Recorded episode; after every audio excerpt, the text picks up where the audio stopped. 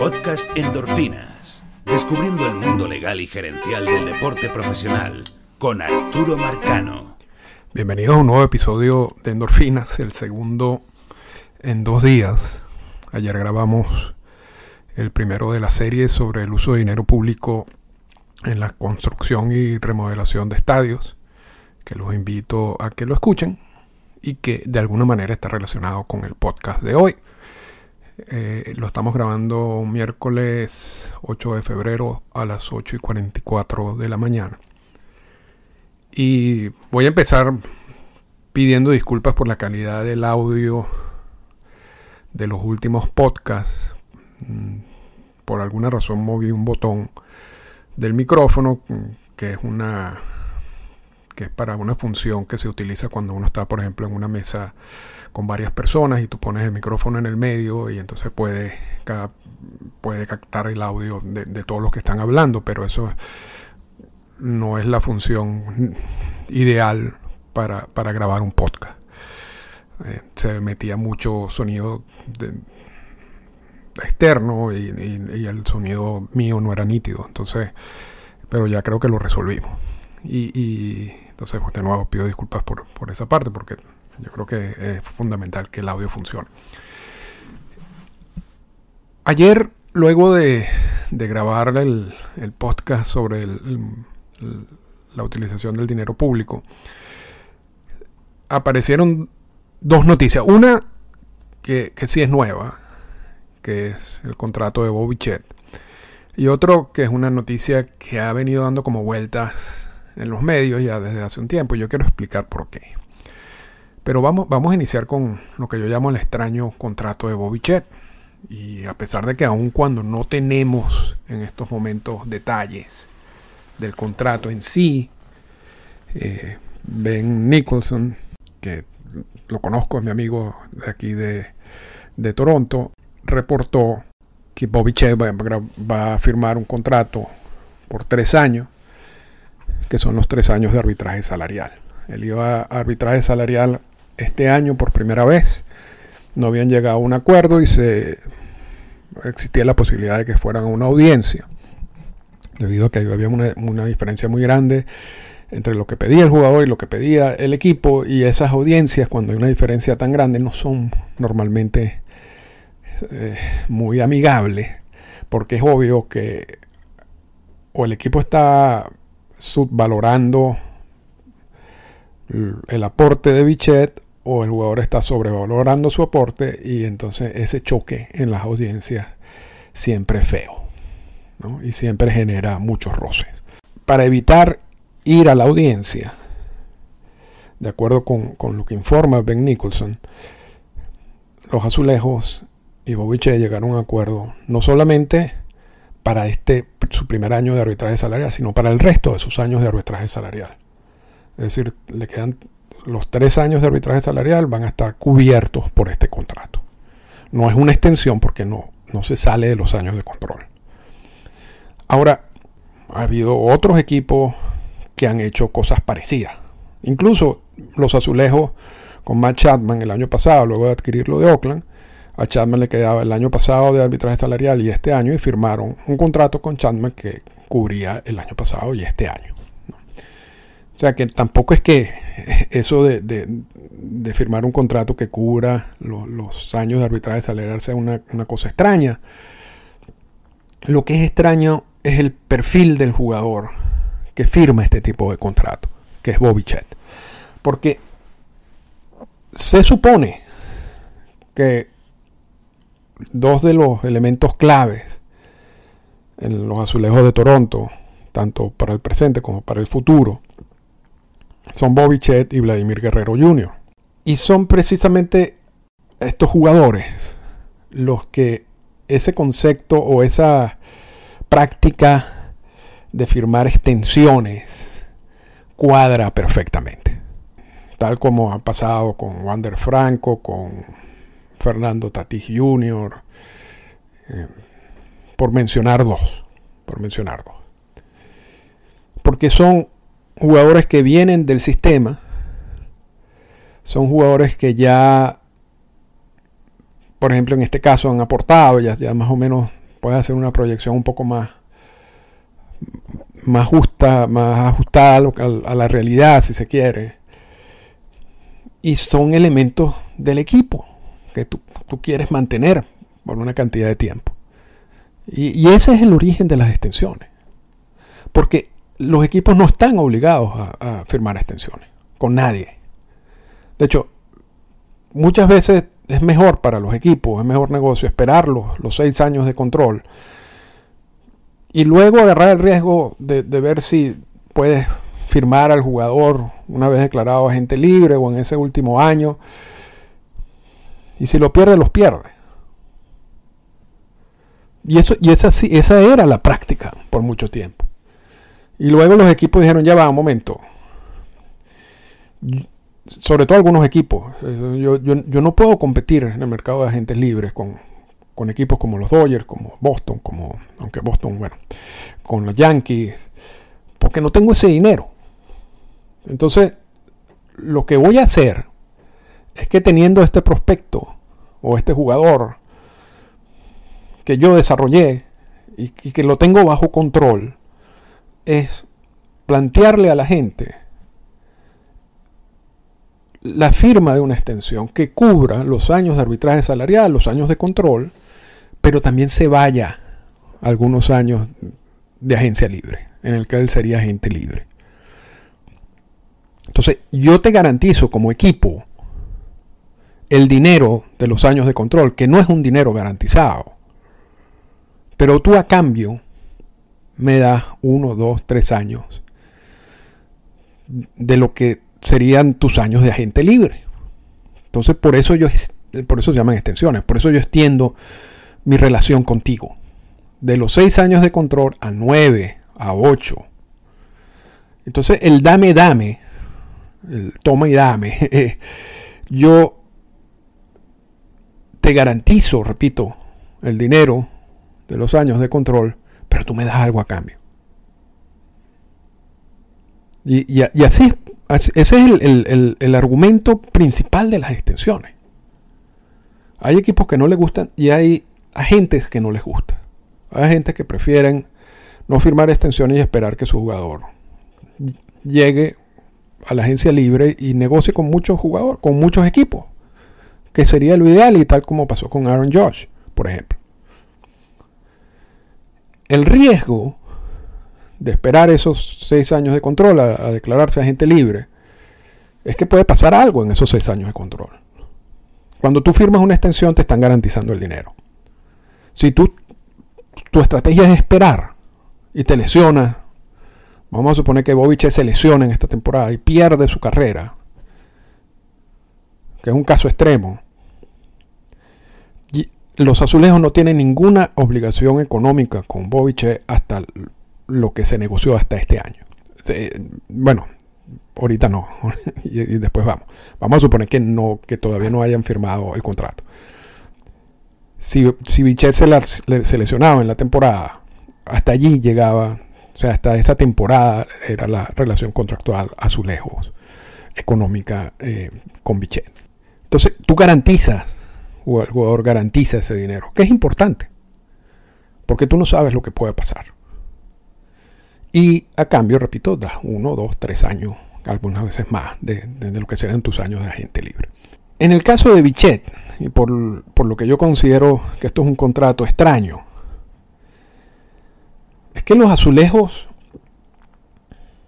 le están dando como la parte atractiva para el jugador, que es asegurarle los años de control, el dinero en los años de control, asegurarle el dinero en, los tres, en las tres años en que él está, tiene el derecho de ir a arbitraje salarial.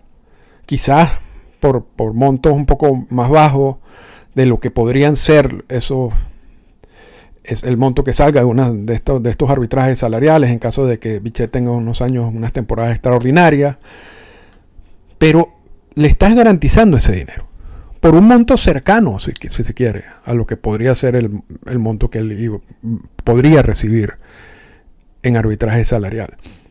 Y eso es muy atractivo para el jugador. Es muy atractivo para el jugador. Pero la, diferencia de este contrato de Bichet con el perfil de jugador de Bichet es que el, equipo no está recibiendo nada a cambio. O sea, Bichet, luego de, que cumpla sus, tres años de arbitraje salarial que le queda, se va a declarar agente libre. Y, eso no es, no es lo normal con jugadores de ese perfil. ¿Por qué los, azulejos hacen esto? Bueno, una de razón, por supuesto, es evitar estos procesos de arbitraje salariales, que no son buenos para la relación con los jugadores. Y eso, y eso se habló incluso, eliminar eso, el, arbitraje salarial, el proceso de arbitraje salarial en, las últimas negociaciones del convenio laboral, por todos los roces que crea y, los costos adicionales que crea todo ese proceso. Eso, eso uno lo entiende, pero que no hayan recibido nada a cambio, mm, no sé, eh, eh, por eso lo pongo como que es un poco extraño. Ya veremos qué pasa, ya, veremos más detalles de su contrato. Repito, esto lo estamos grabando poca, poco tiempo, incluso todavía no tenemos ni siquiera cifras específicas de qué fue lo que firmó Bobichet. Lo único que se está diciendo es que cubre solamente los tres años de arbitraje salarial y, no se va más allá, no, no, no es una extensión. Y, no sé, me, parece que yo, creo que muchos jugadores que firmaron extensiones en, el pasado, extensiones que no, económicamente no, ahora no tienen sentido para ellos, porque su valor en el mercado es muy superior al, monte establecido por, por, en la extensión para las temporadas que vienen. estos jugadores posiblemente hubieran firmado un contrato más parecido al de Bobby Chet si se lo hubieran presentado. Porque entonces te garantizan el dinero y además te puedes declarar gente libre a los seis años cumplidos, después de cumplir los seis años de control. Eso, eso, eso es ideal para el jugador, pero no es lo ideal para el equipo. Pierdes una, una herramienta de allí que tienes a tu favor de negociación. Y lo más seguro, y con esto cierro esta parte, me extendí más de lo que yo quería, lo más seguro es que Vichet se declare agente libre una vez culminados sus seis años de control. Porque ya, ya para qué va a, ¿cuál es el incentivo que tiene Vichet ahora de negociar una extensión con los azulejos? Ninguno, cero. Porque ya sus años de arbitraje salarial están garantizados. El siguiente paso, que, pasa cuando se declara gente libre, ¿qué prefieres tú como jugador? Firmar una extensión en donde estás negociando solamente con un equipo, en este caso los azulejos, o sabiendo que ya tú tienes ese contrato garantizado hasta que te puedas declarar agente libre, esperar y negociar con todos los equipos. Lo lógico es que esperes a que cumplas tu, el resto de los años de control que te quedan con, los azulejos y después te declares agente libre y negocies con el resto de los equipos. Entonces, yo creo, y cierro, que este es un contrato muy bueno para Bichet. Y no es muy bueno para los azulejos. Si, si, si uno empieza, si uno trata de, de ver cuál es la estrategia futuro del equipo, y la consecuencia de este contrato que firmó Bichet es que seguramente se va, una vez culminados sus seis años de control, se, declarará gente libre. No hay ningún interés, ninguna motivación para Bichet para firmar una extensión ahora. Y, quiero dejarlo o sea, aquí en el, en el, en el podcast para que luego, luego evaluamos eso en el futuro. Pero son de esos puntos que me gusta como que dejar. Eh, y, por eso quería grabarlo. Ahora vamos al, asunto de la expansión. Se ha hablado de la posible expansión de MLB y cada cierto tiempo sale una noticia de un grupo que está interesado y, movimientos en alguna ciudad sobre la construcción de algún estadio. Y ahora se habla de, que, bueno, que si ocurre la expansión, estaban a ser las nuevas divisiones, serían las nuevas divisiones. Yo voy a hablar algo un poco de la expansión de MLB que está relacionado con, con la serie sobre la utilización de dinero público para la construcción y reparación de estadios. MLB necesita, a juro, tener una o dos plazas potenciales que pueda ser utilizada para presionar a ciudades con el fin de que pongan dinero para construcción de estadios, para reparaciones de estadios. Bajo el argumento de que si tú no lo haces, yo me mudo. Yo autorizaría la mudanza del equipo a tal sitio. Esa ciudad amenaza, si se quiere, por mucho tiempo fue, fue Washington, D.C. Por mucho tiempo. Pero después del problema con los Expos de Montreal y, que se abre la, la plaza y se utiliza con los nacionales, MLB se quedó sin esa, sin esa amenaza de, de ciudad específica. ¿Y cómo funciona la amenaza? Así como te lo estoy diciendo, o sea, hay, hay muchos equipos, no muchos, porque realmente las construcciones de la mayoría de los estadios son recientes, pero hay algunos equipos Vamos a poner Tampa, vamos a poner Anaheim, vamos a poner, por supuesto, Oakland, incluso Cleveland y Toronto, vamos, vamos a poner esos cinco, que necesitan renovaciones en sus estadios, necesitan nuevos estadios. Y la manera como funciona es esa.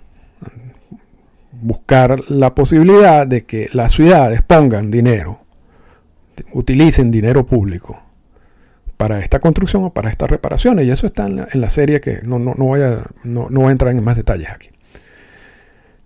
Pero la amenaza no existe. No es viable, si se quiere. Si tú no tienes realmente una alternativa. Entonces tú tienes que crear la alternativa. La tenías antes, que se llamaba Washington, D.C.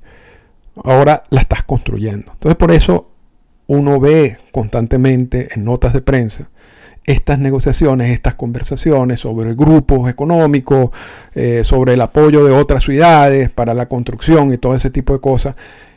Y eso no necesariamente implique que vamos a ver un equipo en esas ciudades. Quizás sí en un futuro, dependiendo cómo, cómo se sigan desarrollando las cosas con algunos equipos. Pero el, el hecho de tener esa opción es importante para MLB. Pero no nos confundamos, eso no, eso no quiere decir que viene una expansión ah, en unos días, en unos años o en pocos años. Eso es parte de una estrategia. Una estrategia que tiene muchas décadas y que es una estrategia que además es muy efectiva. Además, como estrategia, hablar de expansión es algo bueno en toda negociación de los convenios laborales. Entonces esa llama hay que mantenerla viva. Esa discusión hay que mantenerla activa. Porque si hay, algún ente que le interese una expansión, por supuesto, es el sindicato. Porque tú estás creando nuevas plazas de trabajo. Y el hecho de que tú hables de eso, de que MLB hable de eso, de que se sienten con ciudades, con distintas, y que se sienten con grupos económicos, también te da un, arma adicional en estas negociaciones de los convenios laborales. Acabamos de cerrar las negociaciones del convenio laboral, pero eso no quiere decir que, que esas negociaciones están muertas en estos momentos. las negociaciones de algunos de estos puntos siguen. O no las negociaciones, las conversaciones. Y, y mantener la posibilidad de expandirse es algo que MLB también utiliza en esas conversaciones con el sindicato. Y, si descubre en esas conversaciones un altísimo interés, por ejemplo, por el sindicato de que esto ocurra, y ese altísimo interés se refleja en que el sindicato termine cediendo aspectos que no se dieron en el convenio laboral pasado, el convenio laboral pasado, quizás entonces se acelere ese plan. Pero para tú poderla usar como herramienta de negociación con el CBA tiene que existir algo. Y, por eso las conversaciones. Igual, para tú poderlo usar como amenaza para que una ciudad ponga dinero público para que te reparen un estadio o para que te construyan un estadio, tú tienes que tener algo. Algo que sea real. No es que yo me voy a mudar para Las Vegas. Porque la ciudad también pueden hacer su investigación. Y bueno, espérate un momentico. En, Las Vegas no hay un estadio de béisbol del tamaño que tú necesitas. ¿Cuánto se va a llevar construir un estadio de béisbol en Las Vegas? Y, mover todo lo que tengas que mover tú para, para poder mudarte a Las Vegas. Tres, cuatro años. Bueno, entonces esa amenaza tiene poca fuerza. Pero si tú montas una estructura, no digas, no, yo me puedo mover el año que viene. Yo tengo ya el apoyo de la ciudad, ya tengo, me voy a ir para este lado, tal, tal, tal. Entonces ya la presión es mucho mayor y hace que las ciudades cedan dinero. Entonces no, no, no veamos el punto de la expansión como algo que va a ocurrir. Y no estoy diciendo que no ocurra, pero hay que verlo más como una conversación que necesariamente estará activa por mucho tiempo, porque cumple varios objetivos. Y eso, repito, eso seguirá así. No, no, no, no, no, no hay razón por la cual MLB no siga hablando de expansión. Pero, repito, eso no quiere decir que vaya a ocurrir. Esta fue una presentación del podcast Endorfinas. Para comunicarse con nosotros, escríbanos a las siguientes cuentas en Twitter. Arroba Arturo Marcano y arroba Endorfinas Radio.